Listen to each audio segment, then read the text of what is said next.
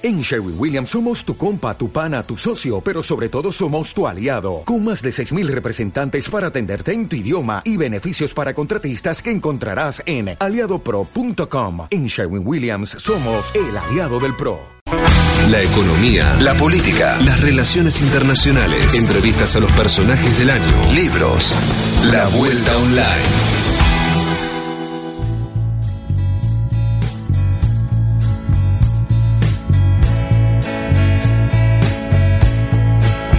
Ya perdí el control, la imaginación y Muy buenas noches y estamos en una nueva misión de la Vuelta Online. Bueno, ya cada vez más cerca de las PASO y a propósito de las PASO, eh, en estos días, eh, desde de fin de semana largo, se fue conociendo un poco el alcance de cómo van a ser el debate presidencial, dónde y cuándo se van a realizar, cuánto van a costar.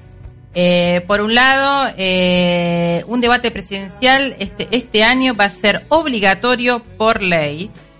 Eh, desde 2019 la primera vez que se hizo fue en la campaña anterior y bueno, el debate es un aporte a la democracia y este año va a ser obligatorio. La otra vez no había sido obligatorio, pero esta vez sí. Y una decisión que se publicó en el boletín oficial a principios de julio estimó más o menos un presupuesto de 24 millones de pesos para realizar este debate. Em, entonces, los candidatos que superen las pasos deberán enfrentarse en dos eventos antes de las elecciones generales y esto va a ser el 13 y el 20 de octubre. Uno de ellos va a ser también el interior del país. Esto eh, habla, bueno, tenemos, eh, todavía no está definido dónde va a ser el interior del país, pero es interesante eh, al aporte democrático y bueno, el debate presidencial ayuda también eh, a insertarnos un poquito como son en los debates de primer mundo. Para hablar de eso y para hablar un poco cómo están las encuestas, hoy tenemos en línea a Ricardo Rouvier, el politólogo reconocido. Bueno, eh, buenas noches, Rouvier Mara Laudaña lo saluda. ¿Cómo le va? ¿Qué tal? ¿Qué Buenas noches. ¿Cómo le va? Bueno, estábamos hablando recién de, del, debate presidencial eh, obligatorio. ¿Usted qué opina sobre la obligatoriedad del debate? Bueno, mire, en realidad eh, eso es una ley ahora, por lo tanto hay una obligación. En general, lo que la experiencia argentina eh, ha sido muy, no ha sido demasiado rica en materia de debates presidenciales hemos tenido varios episodios en nuestra historia contemporánea de ausencias de candidatos a la hora del debate y, recordamos todo el debate en el 2015 entre el candidato Scioli y el candidato Macri. Eh, yo no sé en este caso cuáles son las posibilidades de que el debate se haga, me da la impresión que tanto el presidente Macri como Alberto Fernández, principal opositor, y Roberto Labaña, me, me, parece que van a estar predispuestos al cumplimiento de la ley y por lo tanto es probable que haya un debate. El debate tiene, eh, generalmente se, se habla o se supone o se conjetura alrededor del impacto o el efecto que el debate puede tener en la opinión pública. El debate tiene una incidencia no mayor, más bien menor, y tiende a ratificar el voto de los que ya están decididos. Eh, en el caso de los indecisos del de último momento, porque el debate se hace poco tiempo antes de las elecciones, eh, en realidad su incidencia, por lo, por lo que se ha estudiado, este, no es demasiado grande. Así que, Bien, eh, Rubier, me parece más un ejercicio democrático para que los candidatos hagan conocer sus opiniones y sus programas, sí. Y como decía usted, bueno, ayuda quizá más a confirmar los que ya están decididos que para, para, para captar indecisos. Un debate no serviría tanto para captar indecisos. No, eh, la verdad es que no, no hay demasiada experiencia internacional de que el debate puede, puede cambiar indecisos. Lo que sí para que ocurra algo importante, digo porque estoy recordando ahora debates en otros países, eh, para que ocurra algo importante en el receptor, tiene que pasar algo dramático o algo o, algo suficientemente significativo en el debate. Puede ocurrir, puede ocurrir, como ha ocurrido en algunos debates en los Estados Unidos, por ejemplo, en donde ha habido una situación dramática, no, no, importa el, el dato en sí, una situación dramática en el desarrollo de la dialéctica entre un candidato y otro, y esto ha tenido un impacto importante en el receptor. Si esto no ocurre, que es en la mayoría de los casos, eh, donde no ocurren hechos demasiado significativos, eh, entonces la incidencia es menor. La incidencia puede crecer si ocurre algo fuera de lo previsto, digamos, algo extraordinario en la discusión, en el debate, en el uso del lenguaje, en la en la pelea, en la lucha, este, puede puede producirse algo así excepcionalmente y en ese caso puede tener una incidencia favorable o desfavorable, pero no no es eh, no es lo habitual. Bien, eh, vamos un poquito a los números de encuestas. ¿Cómo están en este momento? Eh, ¿Hay polarización? ¿No hay polarización? ¿Cree usted que se puede definir en primera vuelta según los números y cuáles son? Bueno, mire, eh, le cuento lo que tenemos hasta el momento, es decir, hay sí una fuerte polarización, la polarización alcanza el 73-74% del total de los votos entre las dos principales fuerzas, esto significa un ahogo de la tercera fuerza, limitada, que es el caso del binomio Labaño-Urtubey, que estaría en alrededor, según la agencia, pero estaría alrededor entre el, para nosotros, entre el 9 y el 10% de intención de voto, eh, y, y las primeras dos fuerzas políticas que eh, están mostrando un liderazgo en volumen de votos del frente de todos respecto a Juntos por el Cambio, de alrededor, en el caso nuestro, tenemos seis puntos de diferencia, eh, y bueno, acá hay, hay diferencias entre las agencias respecto a la distancia en momentos, quiero aclarar, importante de dinámica. O sea, este es un momento muy dinámico. Hay movimiento de los votos y se están produciendo cambios semanalmente. Digamos, hay una cierta recuperación, una leve, decimos nosotros, recuperación del oficialismo. Y esta leve recuperación del oficialismo se nota porque achica diferencias con respecto al frente de todos. Hay que ver si esto es una tendencia firme o no tiene que ver con situaciones de orden general, externo e interno, eh, pero todo es todavía muy leve como para, y todavía hay un alto nivel de incertidumbre, eh, y da la impresión que todos van a las pasos también a mirar qué es lo que va a pasar. O sea, las pasos va a servir va a servir como gran encuesta nacional este, para ver cómo está el posicionamiento de cada uno. Bien, Roubier, eh, respecto de eh, lo que se avecina o lo que se dice que va a ser una campaña sucia, ¿usted lo ve así que va a ser tan sucia o es igual que otras campañas anteriores? No le escuché lo de campaña, la adjetivación no le escuché. Sí, campaña sucia. Todos, eh, muchos, muchos opinólogos vaticinan ah, una campaña sucia. Sí, sí, sí. La campaña se va a ir ensuciando cada vez más, digamos este, la campaña inevitablemente va a ser una campaña sucia, inevitablemente. Eh, va a ser una campaña de negatividades, lo que nosotros llamamos negatividades. Hay una composición ya del voto negativo y eso va a ser acentuado. O sea, hay una parte de la sociedad que está votando a una de las dos fuerzas principales por voto estratégico negativo en relación a evitar que el otro gane. Y esto está ocurriendo en ambos fuerzas políticas principales las dos principales está ocurriendo lo mismo, o sea, hay una porción del voto que es negativo. Eh, eso va a ser acentuado por la campaña publicitaria, sobre todo en las redes sociales, donde hay más libertad de expresión, ya que no existe eh, la publicidad formalizada, como el caso de la televisión o la radio, en las redes donde más se va a desatar, digamos, el inconsciente de los de los trolls, de los de los partidos, de las organizaciones, de la militancia, de los adherentes. Y vamos a tener una campaña que va a ir este, creciendo en intensidad a medida que pasen los días. Respecto de, la, de las redes sociales y la tecnología, ¿cómo va a influir la tecnología en esta vuelta? O sea, cada vez más la tecnología influye ¿no? en el voto, en la forma de votar. ¿Cómo, lo ve en esta vuelta? Yo lo veo como una incidencia creciente, pero eso no quiere decir que evita los medios tradicionales. Los medios tradicionales van a seguir existiendo, van a estar, van a jugar su papel, la televisión, la radio, la gráfica, va a jugar su papel.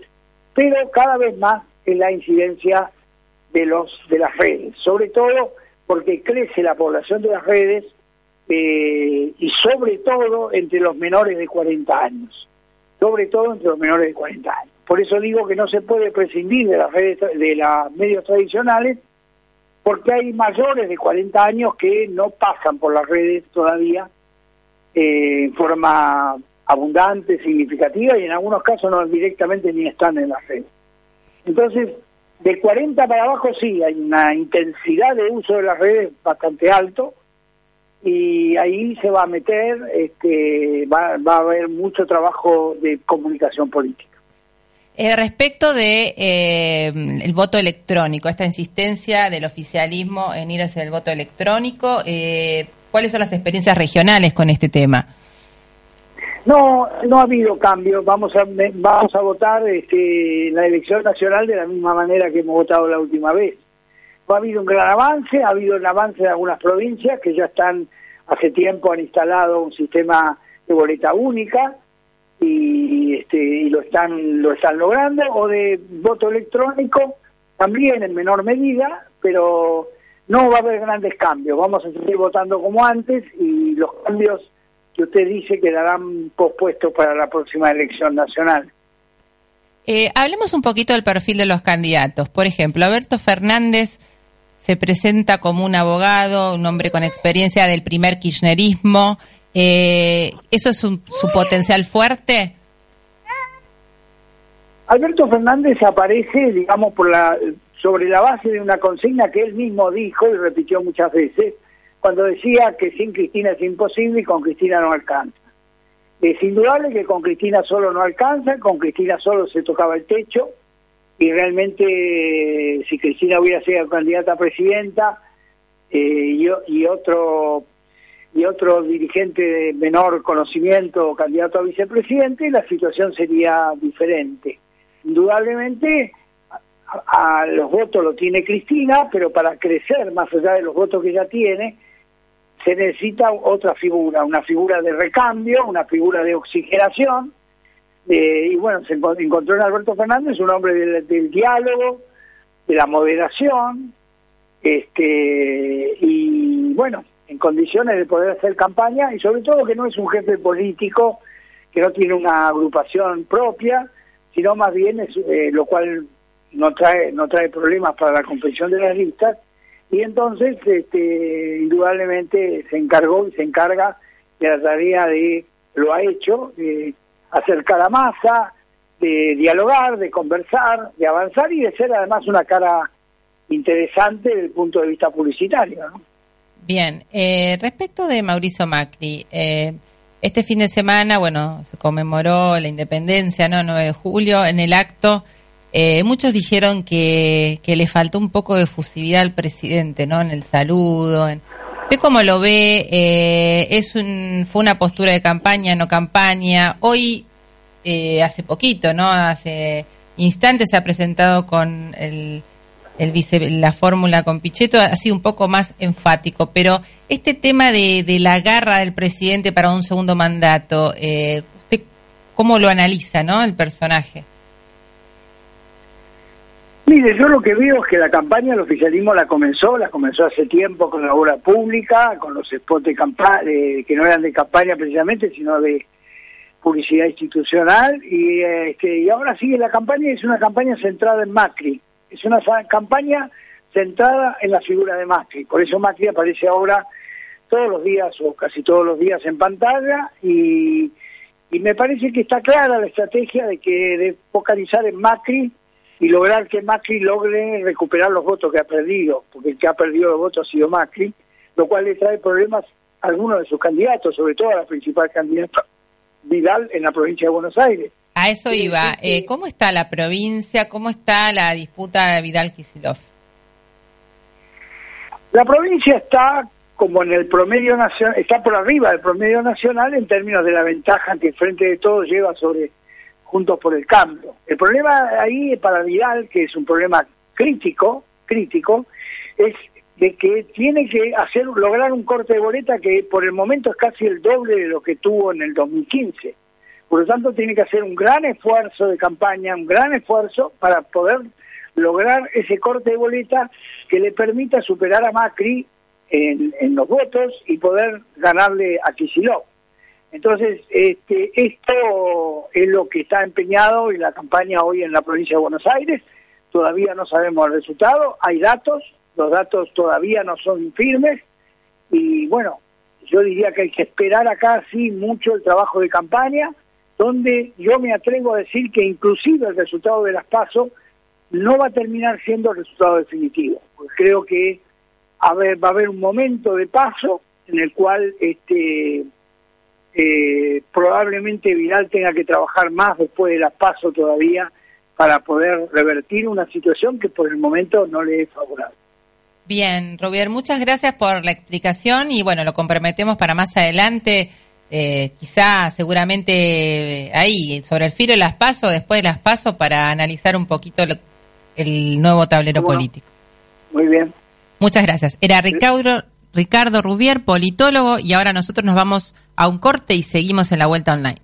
Auspicia este programa. Ahorra con plazo fijo digital del Banco Provincia y no ahorres tus ganas de llegar a lo que querés. Para comprarte una tele más grande, darle un gusto a los chicos o cambiar la heladera, obtené ahora tu plazo fijo digital en forma simple y segura desde VIP o cajeros de la red Link. Plazo fijo digital del Banco Provincia. Para más información consulte en bancoprovincia.com.ar. Banco de la Provincia de Buenos Aires. Quick 33 99 92 42 10-9 Cartera de Consumo. 2.508 barrenderos, 3.177 choferes y recolectores, 1.139 vehículos de higiene. ¿Y vos? La ciudad no se limpia sola, la mantenemos limpia entre todos. Buenos Aires Ciudad. Vamos, Buenos Aires.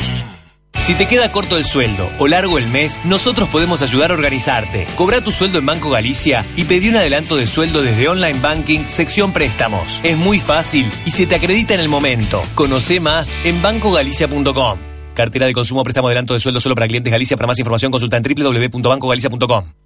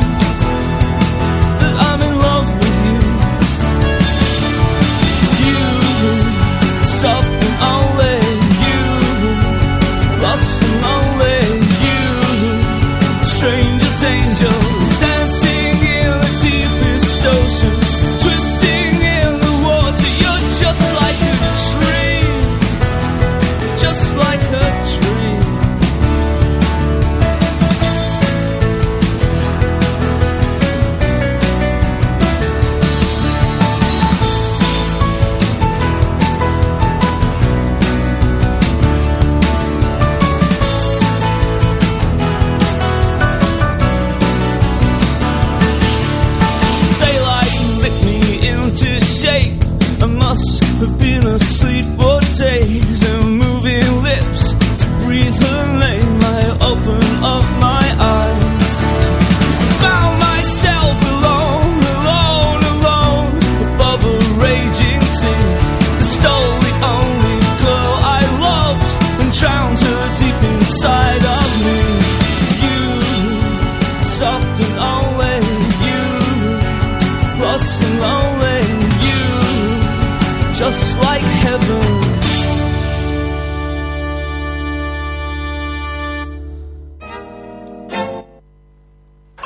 Dónde nos vamos si suben los precios y el dólar?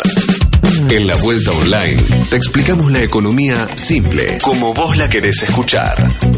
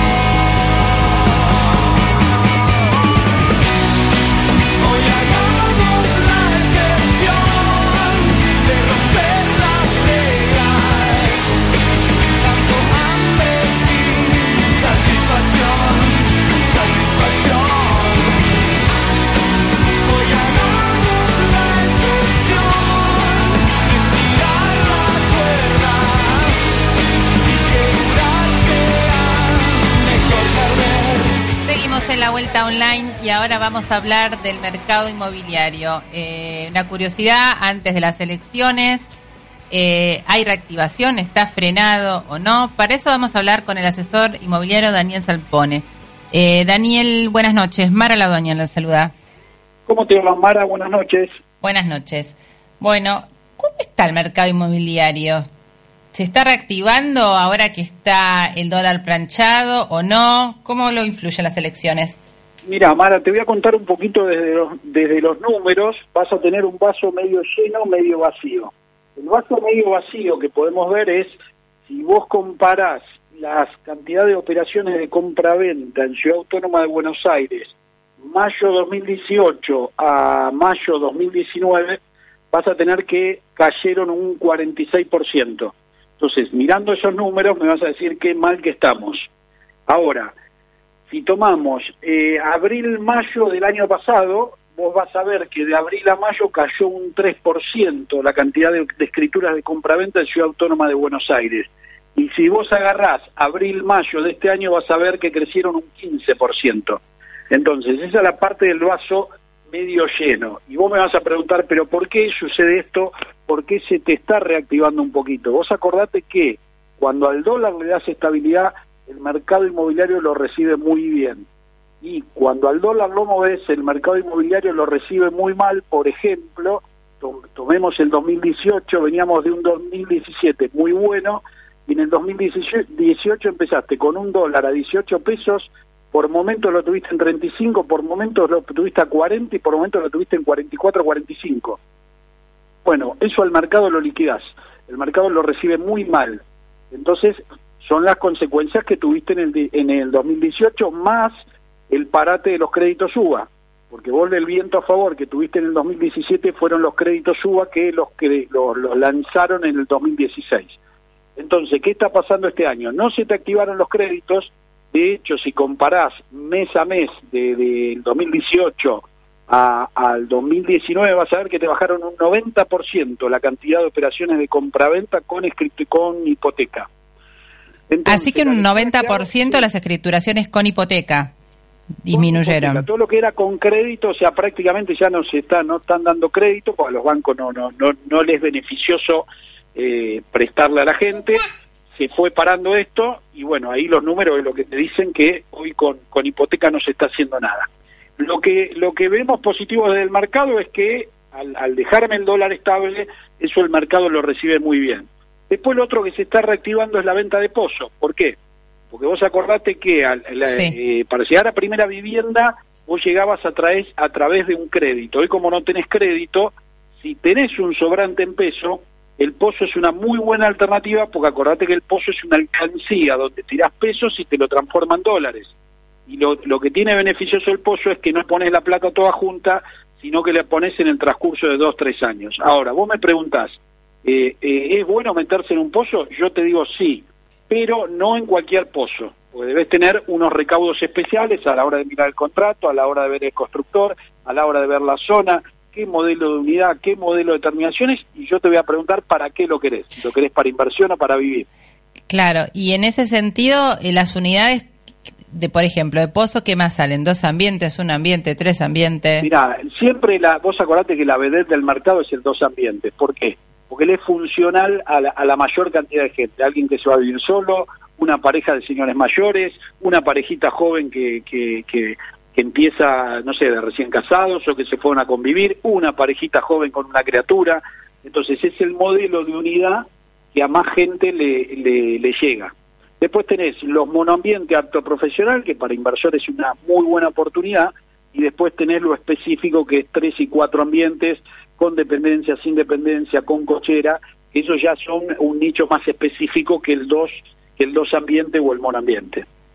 ¿Cómo está eh, el tema este de los microdepartamentos. Es algo que está eh, progresando, ¿no? La gente los acepta. Al principio parecen muy chicos, pero de repente por ahí hay un segmento que sí los quiere.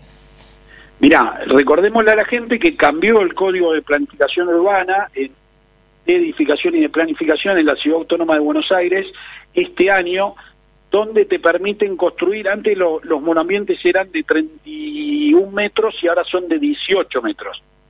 Vos me preguntás si es chico, es grande, la tendencia está yendo para ese lado, de hecho ya, si tomás como referencia a Japón, esto está hace rato allá, porque la modalidad de vivir está cambiando. Yo no, vos sos mucho más joven que yo, pero yo tengo 51 años, cuando era chico, la vedette del mercado era Casa Chorizo, donde vivían mis abuelos, mis padres, eh, unos vivían adelante, otro atrás. Eh, hoy la modalidad está cambiando, se están creando edificios con espacios más chicos donde vivir y después espacios comunes donde trabajar. Por ejemplo, estos edificios se están haciendo con espacios comunes para que vos puedas conectar tu computador y puedas trabajar, espacios de esparcimiento, eh, pero estos monoambientes recién los vas a ver dentro de uno o dos años, porque acordate que recién ahora se aprobó. Entonces, todo el proceso de que lleva el armado de, estos productos, entre que presentás plano y haces la obra, mínimo te lleva año y medio, dos años. Respecto de, bueno, habla de, usted hablaba del pozo y la inversión. ¿Usted cree que eh, que si gana un, no sé, un partido u otro va a afectar en la inversión inmobiliaria o, la, o el mercado inmobiliario tiene su propia dinámica? ¿Cómo, cómo? Perdón que no... No, no, el tema de la inversión, ¿no? En el mercado inmobiliario, los inversores. ¿Usted cree que si gana un partido u otro va a afectar en la inversión inmobiliaria o cree que la el mercado inmobiliario tiene una dinámica propia? Mira, siempre y cuando no te toquen las reglas del juego, eh, yo pienso que va, el mercado inmobiliario se rige independientemente. Ahora, por ejemplo, toma como referencia lo que se quiso, la locura que se quiso hacer el año pasado con la ley de alquileres, que por suerte, lo celebro, la pararon a tiempo, lo evaluaron, se dieron cuenta que no servía, que iba a perjudicar a todas las partes. Cuando vos pones medidas de ese estilo que te, que te retrae al mercado, eh, sí, es malísimo. Ahora, si vos me decís, sea quien sea el que asuma, no cambia la regla del juego, no, el mercado se rige y, y después que haya un nuevo presidente también te genera estabilidad. Pues sí, bueno, me guste o no me guste, cuatro años tengo a esta persona. Entonces la gente es como que se empieza a relajar un poco más y si tiene que hacer una inversión importante lo hace. Ahora, si el que asuma empieza a tocar las reglas del juego y por lo general el mercado no las recibe bien. Respecto de los créditos UBA, estábamos hablando antes que el mercado se paralizó, el mercado de créditos prácticamente a raíz de, toda la inflación. Eh, bueno, no sé si este último mes se puede ya denotar un poco algún acercamiento o por las tasas que son tan altas todavía no, no logra reactivarse. Mirá, vos lo que tuviste con el crédito UBA tuviste también un vaso medio lleno, medio vacío según, siempre acordate que el peor escenario es que seas inquilino, porque el inquilino tira la plata a un barril sin fondo, sea bueno o malo el, contrato, o sea, te llevaste bien o te llevaste mal, eh, mal con el propietario, siempre eh, te, te entras y salís con lo opuesto. En un crédito siempre, contra ser inquilino, te va a ganar el crédito. Después lo que tenemos que evaluar es qué tipo de crédito es el que sirve para nuestro sistema de economía. El crédito U, acordate que trae en el modelo de Chile, esto está adaptado a, eh, a la inflación. Chile tiene una inflación de un dígito, cuando nosotros el año pasado casi tuvimos el 50%. Entonces, los que empezaron, vos tenés acá, pagás la, cuota UVA, vos vas de la mano con tu salario. Entonces, lo que te empezó a, a pasar que el salario se te retrasó y, y, la cuota del UVA te empezó a subir mucho. Entonces, ahí donde empezó a haber varios problemas había una cláusula gatillo que te ponían los bancos que era si superaba el 30% de tus ingresos te la refinanciaban con el tiempo. Y lo que sacó, la verdad que oportuno y ojalá que lo extiendan el Banco Provincia este año es que esa ese sobrante, o sea, si te superaba la cuota tu 30% de tu sueldo, de tus ingresos, te lo absorbía el mismo banco. Que eso lo celebro y eso está buenísimo. Lo que pasa es que lo hicieron hasta el 31 de diciembre. Si lo extienden o si el año que viene se logra estabilizar la economía, eh, ahí te diría que estamos bien. Bien, Sampone, eh, muchísimas gracias por este contacto en la vuelta online. Un placer charlar con vos. Bueno, era Daniel Zampone, nos dijo todo lo último del mercado inmobiliario, que están mejor, eh, que todavía sigue la inversión en Pozo y bueno, veremos si repunta un poco más una vez que se defina el cuadro político. Ahora nos vamos a un corte y volvemos en la vuelta online. Ahorra con plazo fijo digital del Banco Provincia y no ahorres tus ganas de llegar a lo que querés. Para comprarte una tele más grande, darle un gusto a los chicos o cambiar la heladera, obtené ahora tu plazo fijo digital en forma simple y segura desde VIP o cajeros de la red Link. Plazo fijo digital del Banco Provincia. Para más información consulte en bancoprovincia.com.ar. Banco de la Provincia de Buenos Aires. Quick 33 99 92 42 10-9 Cartera de Consumo. 2.508 barrenderos, 3.177 choferes y recolectores, 1.139 vehículos de higiene. ¿Y vos? La ciudad no se limpia sola, la mantenemos limpia entre todos. Buenos Aires Ciudad, vamos Buenos Aires. Si te queda corto el sueldo o largo el mes, nosotros podemos ayudar a organizarte. Cobra tu sueldo en Banco Galicia y pedí un adelanto de sueldo desde Online Banking, sección préstamos. Es muy fácil y se te acredita en el momento. Conoce más en bancogalicia.com. Cartera de consumo préstamo adelanto de sueldo solo para clientes Galicia. Para más información consulta en www.bancogalicia.com.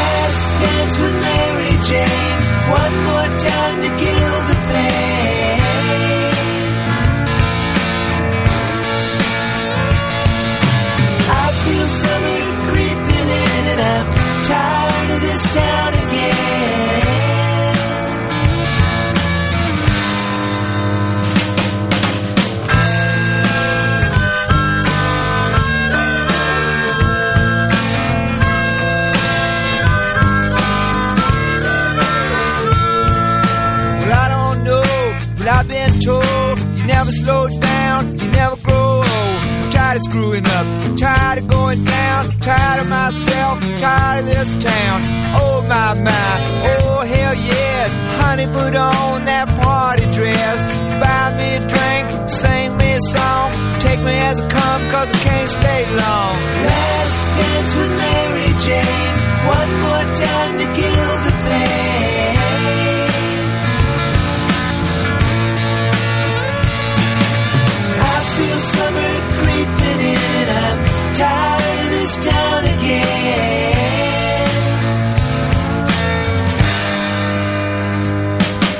Seguimos en la vuelta online y bueno, este fin de semana eh, de feriado, feriado largo, eh, no fue tan feriado para, para algún sector, el sector financiero sobre todo, estamos hablando el, particularmente el sector financiero y tecnológico. Hubo eh, la, la pólvora, digamos, la encendió el, el titular de, de los gremios bancarios, Sergio Palazzo, quien acusó a las nuevas eh, tecnológicas, las empresas tecnológicas financieras, de eh, estar eh, violando las leyes por, eh, por sus empleados que no se encuadran en su sindicato. Palazzo lo que quiere es que estén en el sindicato de, de bancarios y cumplan, eh, bueno, eh, se encuadren al, a, ese sindicato cuando las fintech salieron al cruce muy fuerte diciendo que no, que no, que no se trata de, de bancos. Las fintech hacen muchísimas actividades. Una sería, entre ellas, dar préstamos, pero eh, tienen una particularidad que los préstamos no, no los otorgan, digamos, con dinero de, los depósitos como si lo hacen los bancos, sino que ponen su propio capital. Es como si fuese un préstamo entre privados. Pero bueno, para desasnar un poquito el tema de qué son las fintech y eh, cómo está la actividad y dónde tendría que, tener eh, el empleado una mejor representatividad, está con nosotros Alejandro Cosentino, que es vicepresidente de la Cámara Fintech. Cosentino, Mara Lodoña lo saluda. Buenas noches. ¿Qué tal? Buenas noches. Gracias por el llamado. Eh, gracias a usted por re- recibirnos en la vuelta online. Eh, bueno, eh, dígame, eh, ¿por qué usted cree que no eh, debería encuadrarse un empleado de una fintech en eh, el sindicato de los bancarios? Eh, primero permitime describir lo que es el universo fintech. El universo fintech en Argentina, en una cámara que tiene un poquito más de dos años, están agrupadas 210 compañías, de, de las cuales debe haber compañías fintech en sí mismas alrededor de 180, que están divididas en distintos verticales. Verticales de pagos, de préstamos, de financiamiento colectivo, de seguros, de inversiones, de activos digitales, de compañías de servicios. Con lo cual, para empezar, no estamos hablando de un sector homogéneo como es el sector bancario. Segundo, no estamos hablando de que eh, la actividad que desarrollan las empresas fintech sea una actividad bancaria. El gremio de, de la bancaria que preside eh, Sergio Palazzo es un gremio de actividad, digamos, este, está cubriendo la actividad bancaria, no funciones. Entonces, eh, y su misión y su eh, mandato es eh, trabajar con empleados de las de las eh, instituciones bancarias y un banco es distinto de una compañía fintech. Como bien vos describías, eh, los préstamos que da un banco son distintos de la compañía de los que dan las compañías fintech, aunque en apariencia sea lo mismo, el dinero es fungible, la persona que lo recibe lleva adelante su proyecto de la misma manera con un dinero de un banco con dinero de una fintech, pero la producción de ese préstamo es diferente. La compañía fintech ponen capital propio y las, eh, los bancos ponen capital que son los depósitos de las personas, digamos, ¿no? Y los bancos tienen una, una, noble función, digamos, se, tienen, eh, multiplican el dinero porque cuando los préstamos se dan, el dinero que lo reciben las personas queda en cuenta y parte de ese dinero que queda en la cuenta lo vuelven a prestar. Es una actividad distinta, es una actividad diferente. Entonces, intentar eh, encuadrar a personas eh, que trabajan en las compañías finta como si fueran empleados bancarios es equivocado, digamos. Entonces, eh, toda toda apreciación, toda calificación que hace Sergio Palacio a partir de eso, digamos, carece de valor porque está comparando, digamos, dos cosas que no son comparables. Bien, eh, hablemos un poco más del universo fintech, de qué eh, actividades estamos hablando, cuántos eh, integran el mundo fintech, cuántos empleados, cuántas empresas son. bueno, te decía, hay distintos verticales, muy, muy distintos, digamos. el común denominador eh, es la tecnología que cruza todos los distintos negocios que nosotros los llamamos verticales como, como distintas columnas dentro de, la cámara. Eh, como te decía, hay, hay distintos negocios eh, seguros, que es un vertical que está creciendo muy muy fuerte, se lo llama Insurtech, de Insurance Technology. todo el mundo de la inversión está creciendo mucho los robots que ayudan a seleccionar las mejores inversiones a partir de algoritmos inteligentes. Eh, incluso, digamos, las empresas que originan créditos, que dan créditos, utilizan eh, herramientas muy distintas de las que usan los bancos para evaluar un crédito, eh, que, como, y utilizan información y herramientas distintas. por ejemplo, información que tiene que ver este, con la con, con la actividad que una persona desarrolla en el celular y un montón de otras actividades con algoritmos de inteligencia artificial que ayudan a predecir mejor el comportamiento de créditos. Claro, ahí voy. Un sector que no toca mucho los bancos son los de bajos, bien bajos ingresos y este tipo de, de pyme fintech eh, están, algunas, ¿no? Están otorgando créditos a, sectores bajos, ¿no? Hay, hay, hay fintech que van, de préstamos que van a sectores más bajos, hay otros que van a sectores medios, como en el caso de la compañía que presido, Fluenta, este, hay préstamos de más corto plazo, como si fueran adelantos de sueldo, hay préstamos de más largo plazo, hasta cuatro años. El universo es muy, muy diferente. Cuando uno empieza a bucear, digamos, y esto lo decimos con conocimiento, este, porque todos nosotros los que conformamos la Cámara FinTech venimos de algún vertical en particular, pero cuando empezamos a conocer las particularidades de los negocios de colegas eh, que te van contando, eh, los que hacen seguridad, como la hacen, los que hacen una compañía como se llama Increase, que hace eh, ayuda a identificar mejor el flujo de caja de los comercios con tecnología o de todos aquellos que vendan con tarjeta. Eh, es realmente valiosísimo lo que hacen. Entonces empezás a entender la variedad que tiene esta industria que, que va creciendo en Argentina hace unos cuantos años, pero que esta agrupación que hemos desarrollado tiene dos años y cada uno de nosotros empezamos a enriquecer a los colegas y eh, la, la, la, comisión directiva del, de nuestra industria, digamos, este, está nutrida por distintos colegas, ¿no? somos todos de un, de un vertical, todos distintos colegas van nutriendo un poco la decisión, todos estamos sorprendidos por lo que pasó, digamos, este, y, hicimos este, una, una fuerza común para posicionarnos y poner en manifiesto nuestro descontento con lo que ha sucedido con, con Sergio Palazzo, digamos, ¿no? Con lo cual, me parece que esto viene bien para mostrarles, digamos, este, a, la sociedad, para mostrarle a las autoridades, para mostrarle a, los distintos eh, actores del ecosistema en Argentina, que somos una, un vertical, tenemos una industria que está generando valor, estamos ocupándonos de segmentos donde la banca no se ocupaba. No hay que, digamos, la, verdad que la banca de algunos segmentos no se ocupa, por la, porque por la razón que sea, prefieren ir a un segmento más alto, en donde tienen mejores ingresos, eh, y está muy bien, digamos, ese es su negocio, lo, desarrollan como lo, vienen desarrollando históricamente hace años, pero también había muchos sectores desatendidos que la industria fintech está empezando a atender. Creemos que en un país en donde hay un 7% de penetración de crédito sobre PBI, que es muy, muy bajo, comparable con países de África, entre todos tenemos que solucionar este desafío que tenemos por delante. Los bancos, la fintech, las autoridades, los gremios, tenemos que poder resolver cosas para el beneficio de todos los consumidores en Argentina para que tengan productos financieros a la medida de sus necesidades.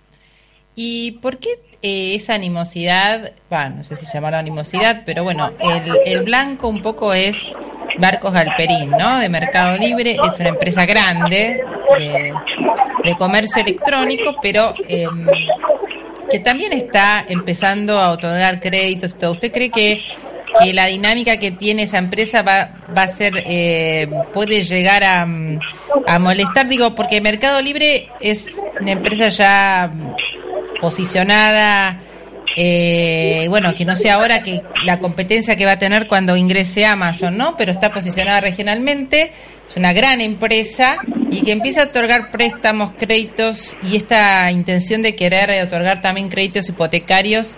Eh, usted ahí no ve que tengan que tener eh, regulación, porque los fondos, como bien decía, son desde otro lugar. Del Banco Central me refiero, ¿no? La regulación. Podría ser regulación de otro tema, de otro, de otro estilo. Bueno, de hecho estábamos regulados, este, hay distintas. La Argentina tiene, este, tiene muchísimas leyes este, que protegen a, las personas, eh, a los consumidores, muchas leyes, digamos, este, quizás tenemos sobredosis de leyes eh, con lo cual a nuestra industria, como a los bancos y como a muchos jugadores en el comercio, digamos, en distintas ramas de la actividad económica en Argentina, los alcanzan distintas leyes, digamos, ¿no? Eh, tenemos, cumplimos leyes de protección al consumidor, eh, cumplimos este, reglamentaciones de la UIF, todas las compañías tenemos distintas actividades. Quizás, digamos, este, la, la, bancaria y también ADEVA ha puesto de manifiesto, de manifiesto estos días, este, como que las compañías fintech no estamos reguladas y eso nos da alguna ventaja. Eh, primero que hay muchos verticales, de vuelta, hablar sobre fintech en general, digamos, no parece preciso, hablar sobre distintos verticales parecería que sí. Los seguros están regulados por, por la Superintendencia de Seguros, las inversiones por CNB, digamos, parecería, digamos, que lo que se está hablando es de que no estamos regulados por el Banco Central, pero el Banco Central regula la intermediación financiera. Entonces, si alguien presta su propio capital, digamos, no, necesariamente necesita ser regulado.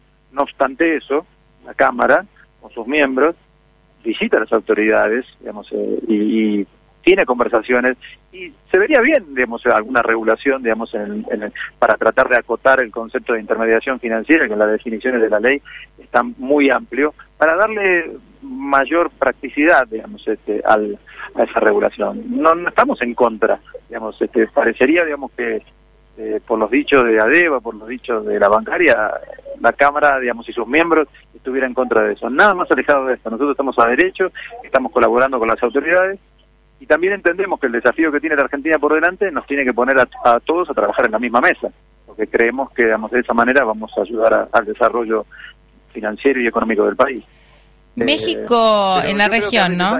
sí, eh, México ya tiene una ley en la región eh, de país, uno de los pocos países que la tiene, creo que Colombia está en eso.